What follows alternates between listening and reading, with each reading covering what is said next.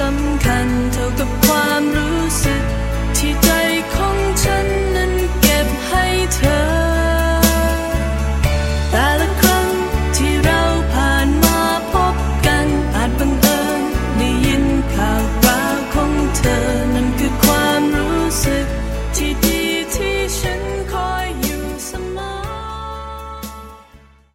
各位听众朋友，大家好，我是主播嘎嘎。 这一次的周周乐是本月的最后一次，我们将再为大家分享一段外国文化名人在上海一九一九到一九三七中的选段。这一次的选段是关于爱因斯坦的，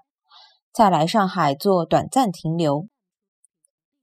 本来一个多月后，爱因斯坦夫妇应该在结束访日后开始来华讲学，但爱因斯坦到达日本后，访华的计划忽然起了变化。十二月十七日，爱因斯坦致函北大理学院学院院长、物理学家夏元利说：“然于恐不能来北京，对于君之盛意实异常抱歉。”并又向蔡元培解释了不来的原因。原来，爱因斯坦到达日本后，一面讲学，一面等待中国方面的正式确认，但他没有收到类似的信息。他以为中国方面发生了什么变故，以致对他的邀请改变了主意。他因此改变了他的行程，当然也不否认有其他不便说明的原因。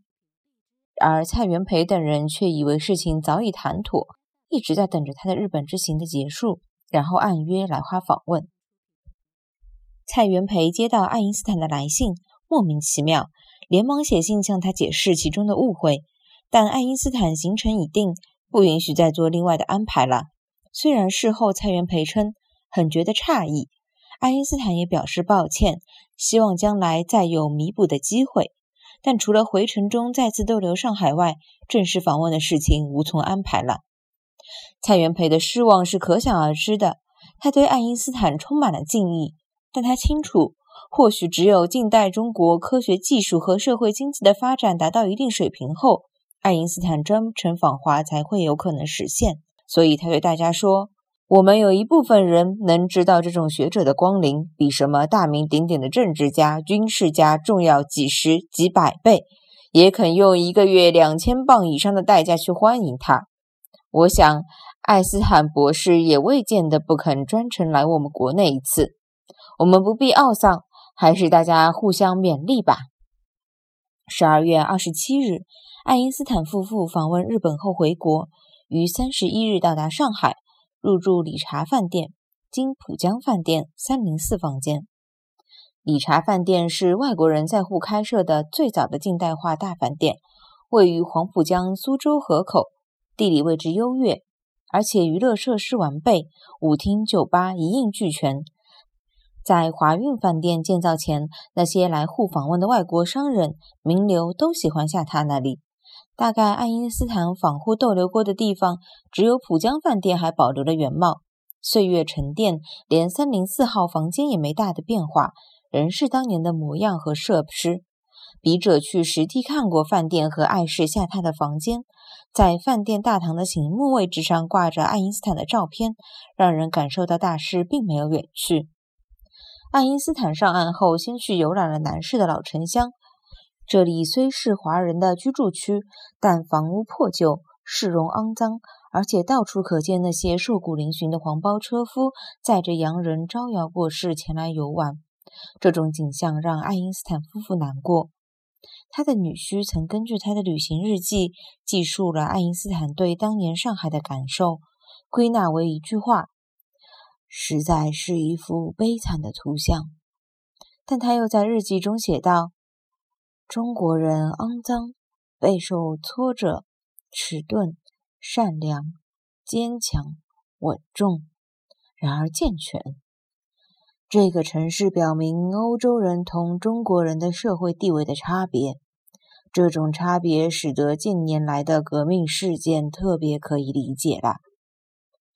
这一次虽然还是路过，但他知道此一去不知何时还有机会再来。为了弥补未能专程来华讲学的遗憾，爱因斯坦决定在上海做一次相对论的演讲。第二天下午，爱因斯坦应上海犹太人青年会和学术研究会的邀请，在英租界福州路工部局礼堂做了关于相对论的演讲。